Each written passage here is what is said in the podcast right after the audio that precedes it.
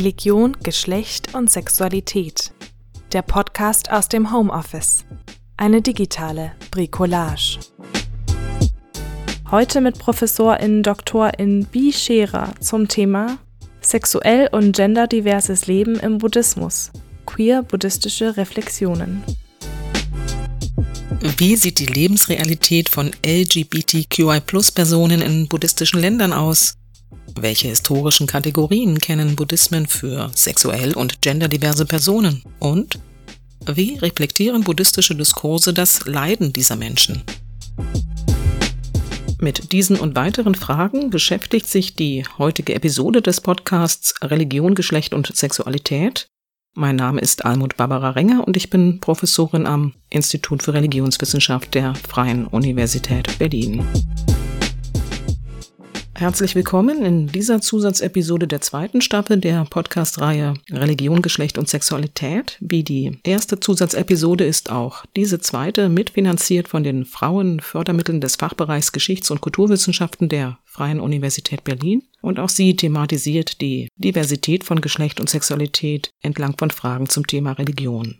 Wir hören in dieser Episode ein Gespräch zwischen Rachel Wehrer und Bi Scherer. Rachel Wehrer ist Ihnen bereits bekannt. Sie spricht in beiden Podcast-Staffeln jeweils das RGS-Intro und war bei sämtlichen Episoden für Ton und Schnitt zuständig. Nach einem BA-Studium an der Technischen Universität Dresden im Studienfach Sprach, Literatur und Kulturwissenschaft studiert sie nun im Master Religionswissenschaft an der Freien Universität Berlin und sie hat seit dem Sommersemester 2020 engagiert den Podcast und das dazugehörige Seminar begleitet. Der Gender-Schwerpunkt unseres Podcasts geht nicht zuletzt auf Gespräche mit ihr zurück. Rahel Vera hat im Herbst 2019 einen religionswissenschaftlichen Studientag an der Universität Basel besucht, den ich dort als Gastprofessorin zum Thema Frauen und Religion organisiert habe. Und sie hat mir direkt im Anschluss noch in Basel vorgeschlagen, eine Anschlussveranstaltung anzubieten, eine Veranstaltung, die den Blick in weitem Fokus auf die Kategorie Geschlecht ausdehnt. Als dann klar wurde, dass die ehemals geplante Ringvorlesung mit Diskussionsrunden in ein digitales Format überführt werden muss, war sie von Anfang an beim Podcast dabei. Es freut mich daher ganz besonders, dass sie diese Zusatz- und letzte Episode der zweiten Staffel moderiert. Eine Episode, die die thematischen Wünsche der Studierenden am Ende der ersten Staffel aufgreift. Auch in dieser Episode, wie in so manch anderer Episode beider Staffeln, präsentiert der Podcast eine religiöse Binnenperspektive, die von einem Außenstandpunkt kritisch zu untersuchen Aufgabe der Studierenden am Institut für Religionswissenschaft der Freien Universität Berlin ist.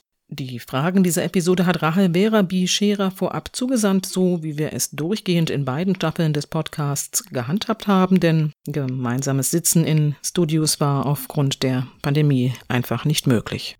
Damit übergebe ich das Wort an Rahel Vera, verabschiede mich zugleich von Ihnen, liebe ZuhörerInnen, und bin gespannt auf die nun folgenden Fragen und Antworten. Herzlich willkommen auch von meiner Seite. Mein Name ist Rahel Wehrer, ich bin Studentin der Religionswissenschaft an der Freien Universität Berlin und es ist mir eine große Freude, Sie heute durch diese Zusatzepisode der Podcast-Reihe führen zu dürfen. Unser Gast, Bi Scherer, hat vor wenigen Monaten im Dezember 2020 eine Professur für Buddhismusstudien an der Fakultät für Religion und Theologie an der Freie Universität Amsterdam angetreten und ist außerdem Direktorin des Intersektionalen Zentrums für Inklusion und soziale Gerechtigkeit in SAIS. Davor war Bee Lehrstuhlinhaberin für Religious Studies und Gender Studies an der Canterbury Christchurch University. 2008 gründete Bee außerdem das Queering Paradigms Network mit der langlaufenden gleichnamigen Buch- und Konferenzserie.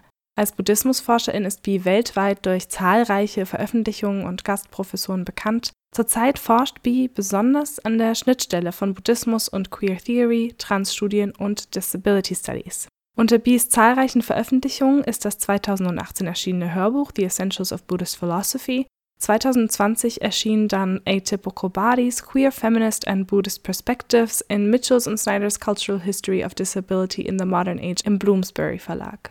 Bees jüngster Forschungsartikel Queering Buddhist Traditions erschien im Dezember 2020 bei der Oxford Religion Encyclopedia.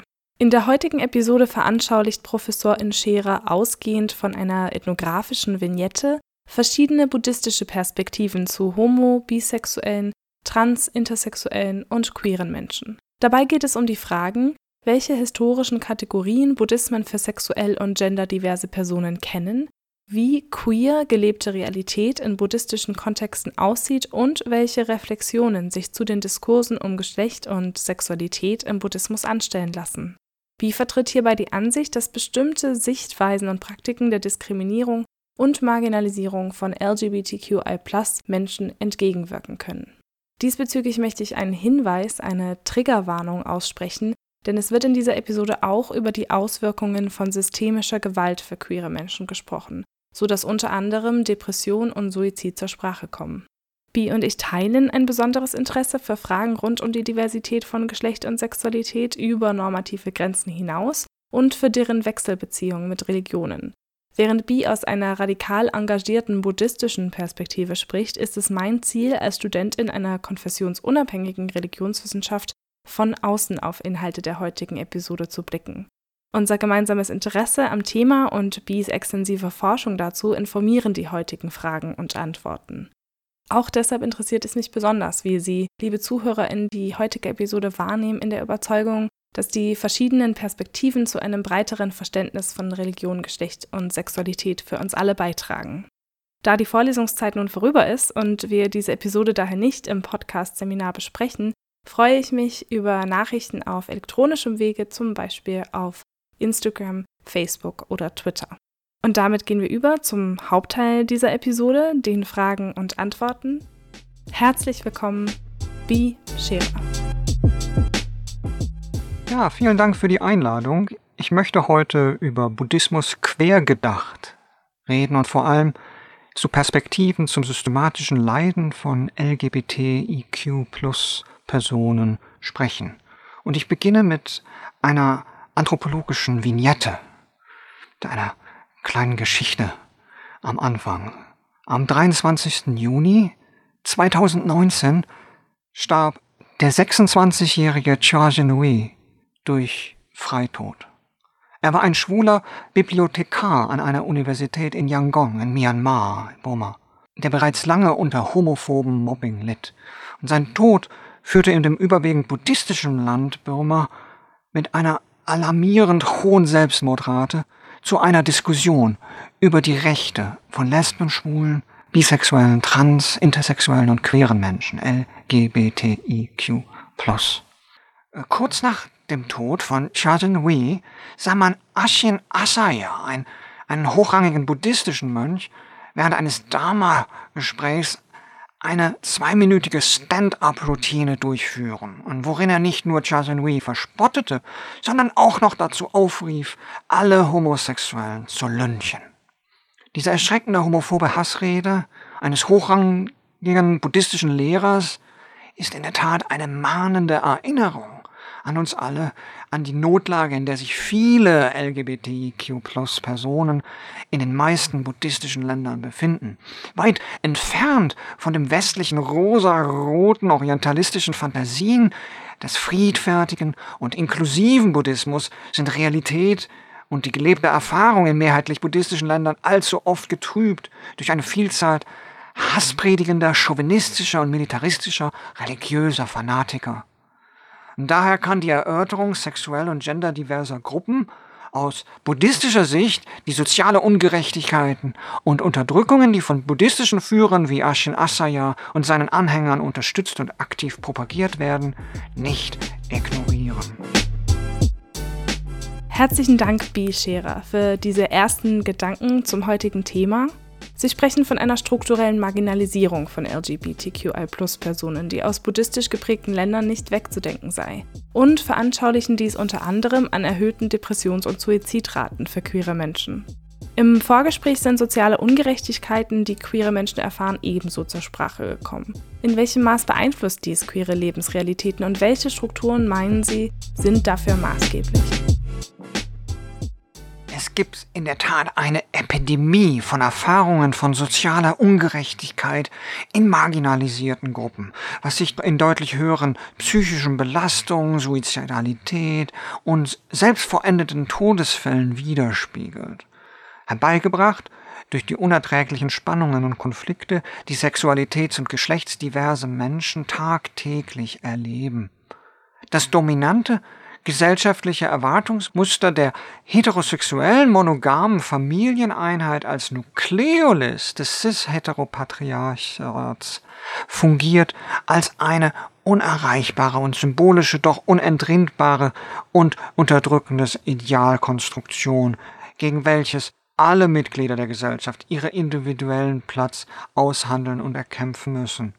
Und wenn Buddhistinnen das Überwiegen von Strukturen, das heißt sozialen Bedingungen, die für konkrete Erfahrung von Leiden, Dukkha in der Form von seelischer Not und Sozialität, wenn Buddhistinnen das akzeptieren können, dann müssen sie auch konsequenterweise auch der Kompartimentalisierung und Individualisierung des Leidens durch neoliberale, spätkapitalistische Vernebelungstaktiken entgegenwirken und stattdessen die inhärenten systemischen Ungerechtigkeiten und strukturelle Gewalt angehen. Die patriarchalen Strukturen, von denen Sie sprechen, verweisen auf normative Vorstellungen von Geschlechtern und Geschlechterrollen und von Sexualität in buddhistisch geprägten Gesellschaften. Auch Religion kann oft normativ wirken. Wie verhält sich dies im Buddhismus? Welche Lesarten von Geschlecht und Sexualität kennen die buddhistischen Traditionen? Ja, die Schnittstelle queer, queer und Religion ist natürlich in religiösen, auch in queer-aktivistischen Diskursen äußerst problematisch.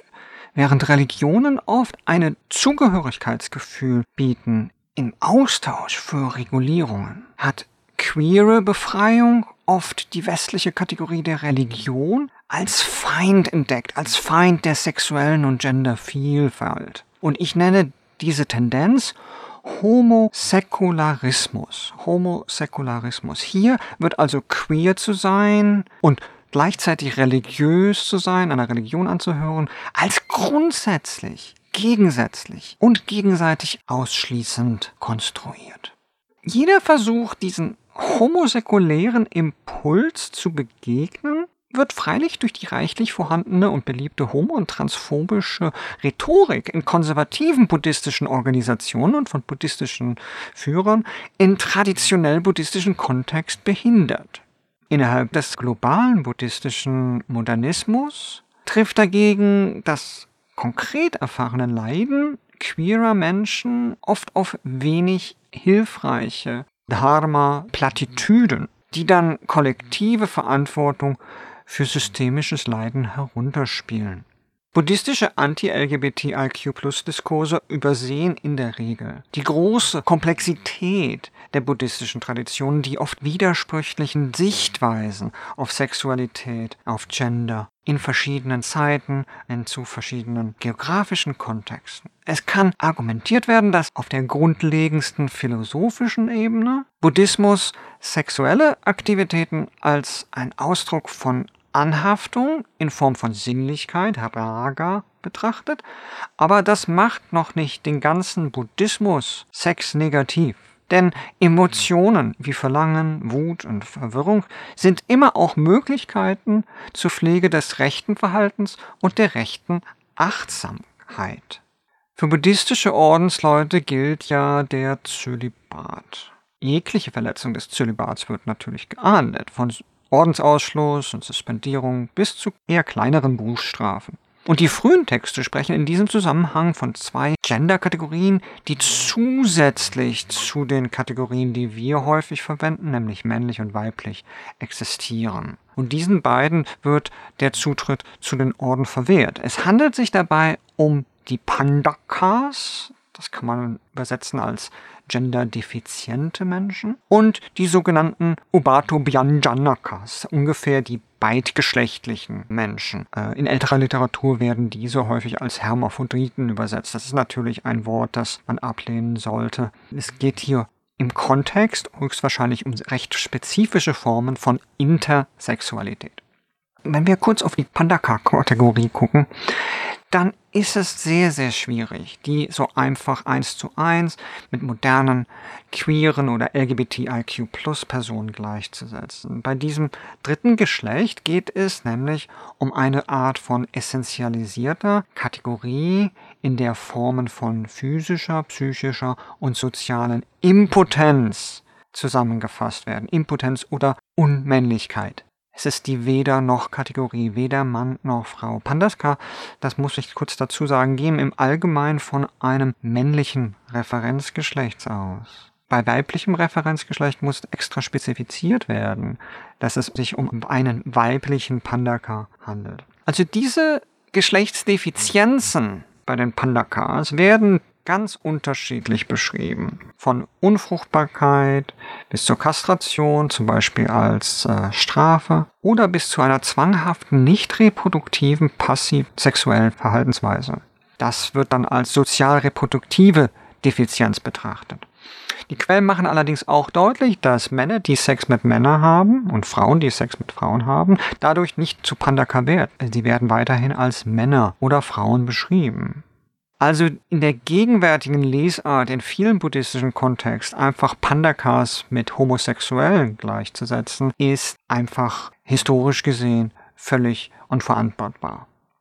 Pandakas und Ubatubhyanganakas ließ man darum nicht zu den Orden zu, weil man pragmatisch die buddhistische Gemeinde vor sozialer Stigmatisierung schützen wollte. Und das ist einfach ein Spiegel der vorherrschenden diskriminierenden Ansichten über nicht normatives Geschlecht oder Gender oder Sexualität in der damaligen südasiatischen Gesellschaft. Diese sozialrechtlichen Einstellungen innerhalb des frühen Buddhismus sind aber dann nicht reflektiert unbedingt in der Soteriologie oder in der Haltung zu Erlösung und Befreiung. Denn in dem Erlösungsziel des Buddhismus fallen alle sogenannten Befleckungen wie Begehren weg, aber auch alle Kennmerke wie Geschlecht. Die Spannung in buddhistischen Traditionen zwischen dieser Orientierung auf die gegenwärtige samsarische und karmische Erfahrung in der Welt und die Orientierung auf Erleuchtung und Nirvana ist ja häufig beobachtet und perfekt illustriert am Beispiel der buddhistischen Haltung gegenüber Gleichstellung der Geschlechter. Hier von Mann und Frau, denn auf der samsarisch-karmischen Ebene wird das Patriarchat und die Unterdrückung und das weniger Wertsein von Frauen ja nicht in Frage gestellt. Weil auf der nirvanischen Ebene ganz deutlich gesagt wird, Frauen und Männer haben das gleiche Potenzial. Es geht hier also um Sozialpragmatik in der Organisation des frühen Buddhismus und nicht um buddhistische Heilslehre. Zudem muss man auch sagen, dass schon im frühen Buddhismus angenommen wurde und anerkannt wurde, selbst auf der sozialpragmatischen Ebene, dass Geschlecht und Gender eben nicht statisch sind. Geschlecht und Gender können sich innerhalb einer einzigen Lebenszeit verändern. Und dementsprechend sieht die ursprüngliche buddhistische Klosterordnung auch vor, dass Geschlechtsveränderungen, man könnte also sagen Transidentitäten, akzeptiert werden müssen. So sagt zum Beispiel die Ordensregel der Mulla Savastivadins, dass es erst ein Ordinations-, ein Ordinierungshindernis gibt nach der dritten Geschlechtsumwandlung, nach dem dritten Geschlechtswechsel. So, auf dieser Grundlage allein schon sollte es in den verschiedenen buddhistischen Traditionen überhaupt kein Problem geben mit äh, Transpersonen und auch keine religiöse Diskriminierung. In Bezug auf Sexualethik wurde die universelle Anwendung des befreienden buddhistischen Dharma, der Lehre, nicht durch die frühen soziorechtlichen Marginalisierungsbestimmungen beeinflusst. Natürlich verweisen frühbuddhistische Quellen auch bei diesen kulturspezifischen Kategorien Pandaka, Ubatobyan, Janakas und so on auf mögliche karmische Hindernisse zur Ausübung des buddhistischen Weges zur Befreiung und Erleuchtung, aber das verändert nichts am grundsätzlichen Erleuchtungspotenzial, wie zum Beispiel das Brahmanet Sutra, das Brahmajala Sutra ganz deutlich macht. Eine Stigmatisierung von gleichgeschlechtlichen Sexualitäten scheint sich erst in vielen buddhistischen Kulturen ab dem vierten Jahrhundert unserer Zeitrechnung entwickelt zu haben. Und es sind die Kommentarwerke aus dieser Zeit und äh, ein bisschen später, die immer noch sehr häufig konservativ-buddhistische Diskurse lenken und beeinflussen. Im globalen Norden gibt es nun besonders viele queere Menschen, LGBTIQ-Menschen, die sich bewusst entschieden haben, verschiedene Formen des Buddhismus anzunehmen und buddhistische Meditationspraktiken oder postbuddhistische therapeutische Praktiken zu beüben, um dadurch ein Mittel zu haben, um ihre psycho-spirituellen Bedürfnisse befriedigen zu können. Und das passiert natürlich mit unterschiedlichem Erfolg. Es gibt eine deutliche Zunahme von integrativen Stimmen und von auch von offen LGBTIQ plus lebenden LehrerInnen in mehreren buddhistischen modernistischen Traditionen innerhalb und außerhalb Asiens.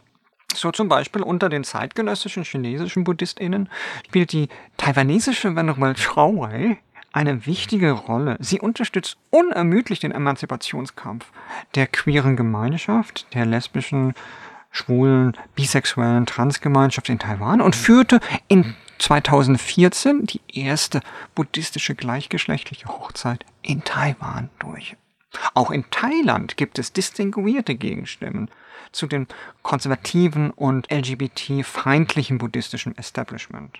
Zum Beispiel entwickelte dort der Reformmönch Prabharadammo einen eigenen Neo-Buddhismus-Blogspot, der sich ganz gezielt an queere Praktizierende wendet. Und noch ein weiteres Beispiel in Japan und darüber hinaus hat der Jeodo Shinshu Priester Nishimura Kodo queer buddhistische Sichtbarkeit deutlich erhöht. Reverend Nishimura tritt auch als Make-up-Artist auf. Ihren Beschreibungen zufolge enthält der Buddhismus grundsätzlich ein großes Potenzial, LGBTQI-Identitäten mitzudenken. Aus Ihrer spezifischen Perspektive, welche Bemühungen gibt es hierzu bzw. welche sollte es geben? Ja, in Anlehnung an Roger Corliss' Queer Damology und José Cabezons Buddhist Theology of Sexuality schlage ich vor, buddhistischen Perspektiven auf LGBTIQ Diskriminierung neu zu denken, neu zu überdenken, indem wir achtsam die kontextuellen Beschränkungen von kanonischen und traditionellen Vorurteilen eruieren, autoritative Passagen sorgfältig lesen und interpretieren und auf diese Weise den buddhistischen Diskurs auf sozial-emanzipatorische Impulse für Inklusion und soziale Gerechtigkeit in zeitgenössischen Kontexten anwenden. Diejenigen, die ausgegrenzt sind und leiden, verdienen eine tiefe und achtsame Akzeptanz und liebevolles Handeln der Buddhistinnen, um sowohl den individuellen Schmerz als auch die systemische Diskriminierung zu lindern.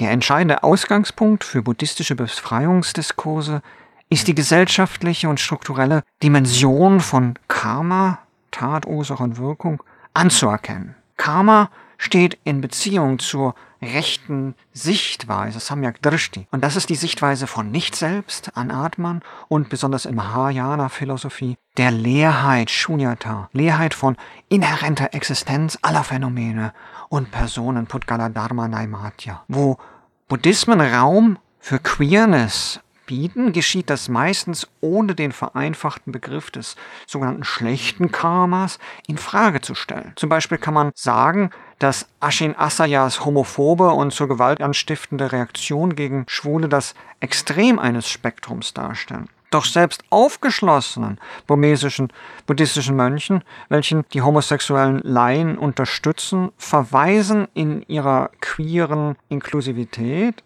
auf schlechtes Karma, das überwunden werden müsse. Dagegen betonen dann queer-inklusive buddhistische Denker wie Venerable Chauwei und Pravaradammo, wie wichtig es ist, tief verwurzelte reduktionistische Ansichten über schlechtes Karma in Bezug auf LGBTIQ-Menschen in Frage zu stellen. Trotz der komplexen Grundsätze von Nicht-Selbst und Leerheit werden vergangene absichtliche Handlungen, die zu jetzigen Phänomenen und Erfahrungen geführt haben, also was populär früheres Karma heißt, in populär buddhistischen Diskursen verurteilt, essentialisiert und auf ein Individuum verkürzt und projiziert, ohne Beachtung des tieferen philosophischen Verständnisses, dass nämlich die Manifestation von jeder Geburt und jedem Wiederentstehen im Buddhismus immer notwendigerweise ein Ausdruck einer Kontinuität ohne Identität ist. Kontinuität ohne Identität.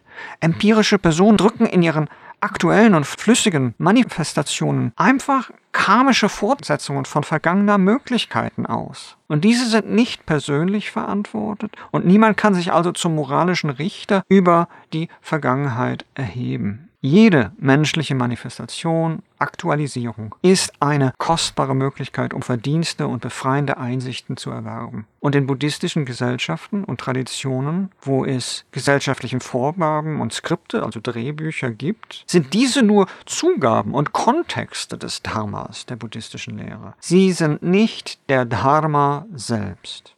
Und dies gilt auch für die erwähnten patriarchalischen nuklearen Heteronormen, welche eine konkrete und normative Erwartung an buddhistische Leimen formuliert, nämlich eine von Männern dominierte, geschlechtsbinäre, heterosexuelle, reproduktive Beziehungserwartung und ein hierarchisches Clan- oder Familienstruktur aufzubauen, das heißt obligatorische Cisgender, Heterosexualität und fortpflanzungsfähige monogame Ehen. Und demgegenüber ist es dann hilfreich, mit Queer Theory zu arbeiten, um schädliche gesellschaftliche Skripte, Drehbücher, Vorgaben über Normativitäten von Geschlecht, Gender, Sexualität und darüber hinaus auszuhebeln und herauszufordern. Judith Butlers Begriff der Performativität passt besonders gut mit buddhistischen philosophischen Lesweiten. Sowohl Butlers Queer Theory als auch buddhistische Philosophien bestehen darauf, menschliche Identität nicht essentialistisch zu betrachten und sie betonen die kontextabhängige, sich ständig verändernde Natur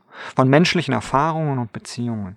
In buddhistischen Begriffen könnten wir dies als die zustandsabhängige, sich ständig ändernde Natur samsarischer Erfahrung, Erfahrung in der Werdewelt und ihrer inter- und koabhängigen Entstehungen, Pratitya Samutara, formulieren. Diese unterdrückenden sozialen Skripte können zu Leiden und Tod führen. Ein Suizid wie der des jungen schwulen Bibliothekars in Burma kann dann nicht einfach bequem auf das Individuum aufgewälzt werden. Stigmatisierung und Marginalisierung spielen eine entscheidende Rolle im Kontext von Entscheidungsfindung und Entscheidungsfreiheit. Es ist darum meine radikal engagierte buddhistische Sichtweise, dass alle diejenigen, die sich nicht proaktiv für soziale Gerechtigkeit einsetzen, Anteil haben an den karmischen Folgen des Leidens und an der Qual und zu Tode führenden sozialen Ungerechtigkeit. Danke, Bi-Scherer. Sie rufen auf zu einem sorgfältigen und kritischen Umgang mit buddhistischen Traditionen und Texten und gleichzeitig ermutigen sie Buddhistinnen, sozial emanzipatorisch weiterzudenken und auf soziale Gerechtigkeit hinzuwirken. Wie könnte eine queere Reflexion buddhistischer Denkmuster Ihrer Meinung nach ganz konkret aussehen? Ja, für Buddhistinnen ist es eine moralische, eine ethische Notwendigkeit, aktiv integrative gesellschaftliche Parameter mitzugestalten und sich den gesellschaftlichen Skripten, Schriften zu widersetzen, die Diskriminierung und systemisches Leiden verursachen.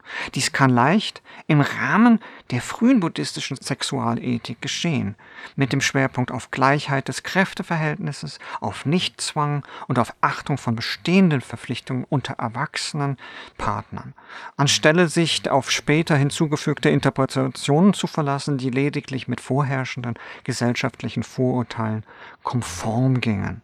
Ebenso sollten die Rechte Sicht, Samyak Drishti, auf die inhärente Lehre von Phänomenen, ihre gegenseitige Abhängigkeit sowie die Prozessualität und Fluidität, eine wirklich nicht wertende Akzeptanz von geschlechtsspezifischen Ausdrücken, Subjektivitäten und Zugehörigkeiten jenseits der dominanten männlich-weiblich Binäre ermöglichen.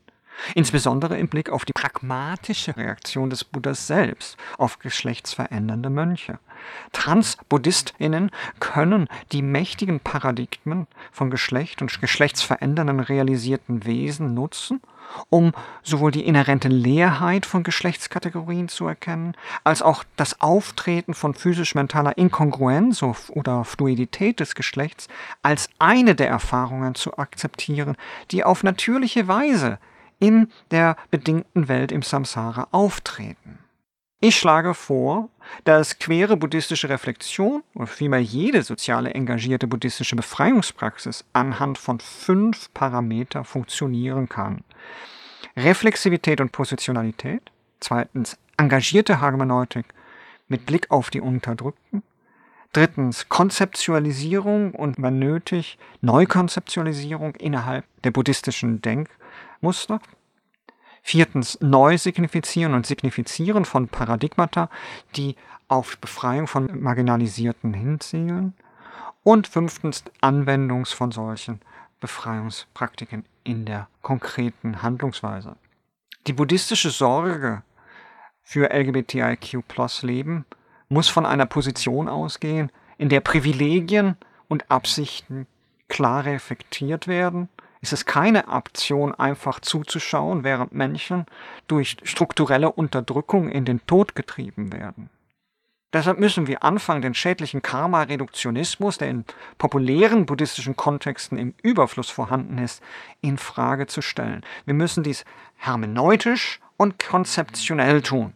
Statt Marginalisierung, Stigmatisierung, psychischer Belastung und Suizidalität, die durch systemische Unterdrückung verursacht werden, zu rechtfertigen, müssen wir queere buddhistische Paradigmata und Vorbilder eruieren und die queere Sichtbarkeit von offen LGBTIQ plus buddhistischen Lehrer und Praktizierenden unterstützen. Und damit inklusive Räume und inklusive Praktiken entstehen lassen, wie das ja zum Beispiel bereits im Werk und durch den Gemeinschaften von Venerable Chao Wei, Paravaradama, Lama Rod Owens und anderen und immer mehr weiteren einflussreichen buddhistischen Stimmen entwickelt wird. Vielen Dank, Bishera, für diese hochinteressanten und herausfordernden Einblicke in die komplexen Diskurse rund um sexuell und genderdiverses Leben im Buddhismus. Auch Sie rufen in Ihren Antworten zu einem kritischen Umgang mit Traditionen und Texten auf, der es erlaubt, Buddhismen neu zu denken, etwa queer zu denken. Ich freue mich nun auf die folgenden Diskussionen mit meinen KommilitonInnen und den ZuhörerInnen des Podcasts. Herzlichen Dank, Professorin B. Scherer, für diesen spannenden Beitrag. Unser Dank gilt außerdem der Stabsstelle für Presse und Kommunikation der Freien Universität Berlin und dem Center für digitale Systeme, die nicht nur in dieser Episode, sondern in der gesamten Podcast-Reihe die Veröffentlichungen der Episoden durchführten. Diese sind auf YouTube und Spotify abrufbar und sollen in naher Zukunft auch auf Apple Podcast verfügbar gemacht werden. Natürlich danken wir auch Ihnen, liebe Zuhörerinnen, recht herzlich für Ihre Aufmerksamkeit in dieser Episode. Ich hoffe, dass Sie die heutige Thematik wie auch die der vielen weiteren Episoden des Podcasts in Ihre Gespräche mit hineinnehmen und sie Ihnen dort eine Bereicherung sind. Mit dieser Zusatzepisode endet die zweite Staffel der Podcast-Reihe Religion, Geschlecht und Sexualität. Es gibt einige Anfragen von außerhalb sowie Ideen, wie es in veränderter Form weitergehen kann. Bleiben Sie bei Interesse gerne über die sozialen Medien mit uns in Kontakt. Folgen Sie uns über RGS Podcast auf Facebook, Twitter und Instagram oder besuchen Sie die Website Religion, Geschlecht und Sexualität des Instituts für Religionswissenschaft der Freien Universität Berlin. Für heute jedoch verabschiede ich mich von Ihnen und wünsche Ihnen für die vor uns liegende Zeit alles Gute.